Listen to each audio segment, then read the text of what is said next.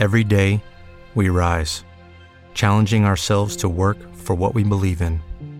At U.S. Border Patrol, protecting our borders is more than a job, it's a calling. Agents answer the call, working together to keep our country and communities safe.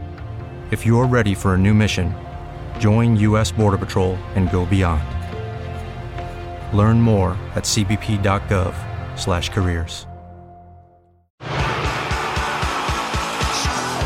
Uy, y luego de tanto sudor, sudor y casi lágrimas con el debate que teníamos en nuestro quilombo sobre vaya tema, un tema que, que va y viene, demasiado presente, le vamos a poner un poquito de nuestro fútbol y política de un jugadorazo. A mí me encantaba, de hecho, Leán es de los jugadores que a uno le divertía verlo jugar y cuando eso pasa es porque estamos hablando de alguien muy especial. René Higuita, ¿qué nos cuentas de este personajazo que yo no sé qué relación tiene con la política? A ver qué nos dices. Así es, Alfredo. René Guita, más conocido como el escorpión, por esa famosa jugada que lo popularizó, donde despejó un remate a larga distancia con las piernas para atrás, como la posición de un escorpión. René Guita se hizo mundialmente famoso con sus compañeros de selección en 1990 en 1990 en esa selección que llegó a cuartos de final en la Copa del Mundo de Italia 90 junto a Asprilla, junto al pibe Valderrama. El pibe, claro. Exactamente, René Guita fue uno de los símbolos de esa selección que perdió, perdón, eh, hasta octavos de final llegó en Italia 90, que perdió contra Camerún. Eh, eh, casualmente por culpa de un error de Guita que salió a mitad de cancha a despejar un, remate y bueno, eh, fue Roger Mila quien convirtió el gol, ese famoso delantero camerunés que tenemos algo también de hablar para hablar de él en algún momento en un futuro de fútbol y política. Pero ahora vamos a hablar de su relación con la política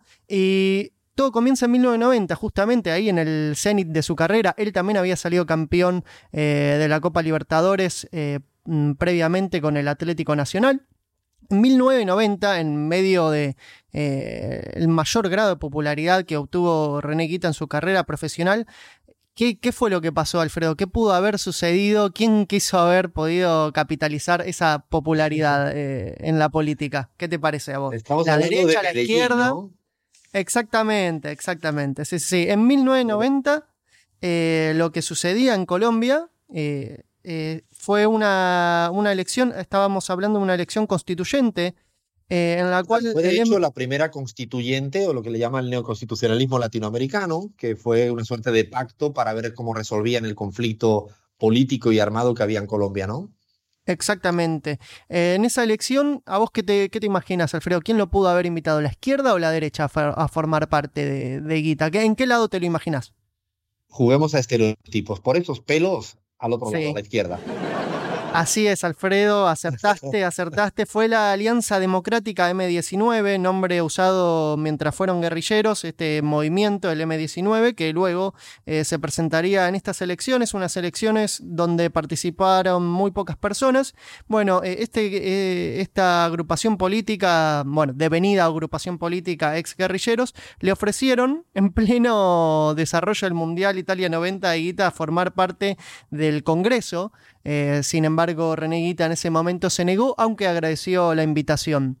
Eh, luego, muchos años después, en 2015, René Guita fue invitado. Perdona, Leandro, eh, hay que recordar para todo el mundo que el M19 es de donde surge en su momento personajes tan importantes de la vida política colombiana como Navarro Wolf, que de hecho fue presidente de esa Asamblea Constituyente, y el candidato por la Colombia Humana, Gustavo Petro. O sea, estamos hablando de un lugar no político importante en Colombia, que haya invitado a René Higuita decía mucho muy importante. Y hablando de Gustavo Petro, fue él quien lo invitó a René Guita en 2015 a eh, participar de un partido que se realizó eh, por la paz, donde también participaron eh, figuras del deporte colombiano como Mauricio Serna, el Chicho Serna, Faustino Asprilla, el pibe Valderrama, también Diego Armando Maradona, realizado en ese momento, organizado por la alcaldía de Bogotá, que Gustavo Petro estaba al frente.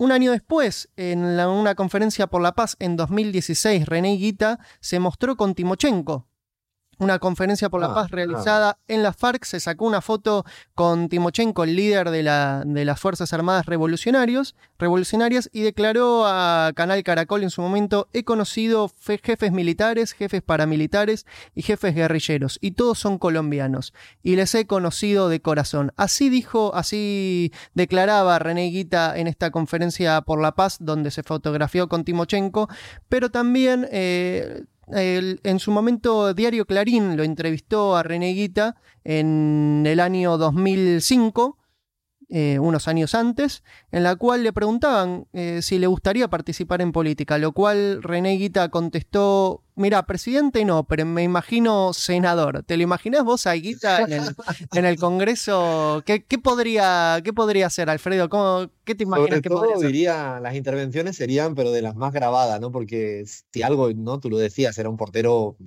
no sé cómo decirlo, pero muy particular, no muy sui generis, porque salía a media cancha con la pelota jugada, Claro, ponía a todo el mundo como loco, y eso el escorpión, recordemos que es porque un día en Wembley, en, Wembley, la cancha de Wembley, se atreve a hacer una parada normal, que podía parar con las manos, con Ujú. taco dando una, así, una suerte de pirueta en el aire. Pues algo así sería en un congreso y además en Colombia lleno de corruptos, ¿no? De la derecha. Hubiera sido un buen parlamentario, me atrevo yo a decir. Yo me vuelvo loco imaginándomelo a, a haciendo el escorpión en el Senado. Eh, también te cuento que tuvo palabras para Hugo Chávez. Se declaró admirador, en esta misma entrevista con Diario Clarín, ad- admirador del, del líder venezolano.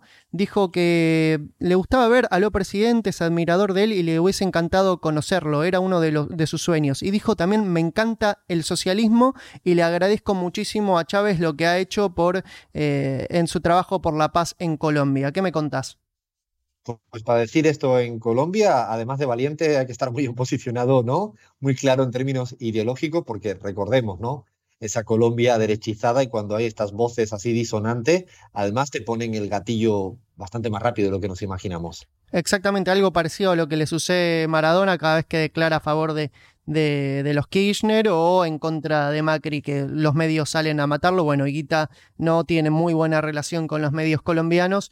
Por último, una anécdota con Iggy. Iggy, por si no lo conocen nuestros oyentes de otros países que no son Argentina, es una mujer que, bueno, que eh, la, la encarcelaron injustamente tras eh, asesinar a sus eh, violadores fue violada por eh, un par de hombres y ella respondió agresivamente, respondió eh, defendiéndose con, por justicia o por mano propia exactamente, pero bueno, había sufrido una situación terriblemente traumática. A ella le decían Iggy porque le gustaba el fútbol y se desempeñaba como arquera y también tenía un cierto parecido con René Guita. Eh, y René Guita se enteró de lo que había atravesado Eva Analía de Jesús, más conocida como Iggy, y se sacó una foto pidiendo la libertad de Iggy. Y no solo eso, declaró también, no es que esté de acuerdo con la justicia por mano propia, pero creo que ella tenía la necesidad de defenderse tras el brutal ataque, no de uno, sino de varios hombres. Y estoy convencido de que no hacerlo la víctima hubiera sido ella. Así, de esta forma, también Iggy le agradeció a través de una carta que le envió eh, René. A René Guita le puso Iggy. Hola René, te cuento que la pasé muy mal encerrada y pensé que me iba a volver loca, pero déjame contarte que ver una foto tuya pidiendo mi libertad me levantó el alma. Así que que de esta Qué forma. bonita historia, ¿no? Qué hermosa Muy- historia, no conocía ni mucho menos, y una hermosa historia también de la firmeza, ¿no? De, de un tipo como René Guite, de la sensibilidad hacia lo que pasa en este mundo cuando se suele decir que los futbolistas miran para otro lado, nosotros seguimos un poco llevándole la contra a esa teoría y demostrando que no, eh, ¿no? Como, como este personaje René Guita entrañable.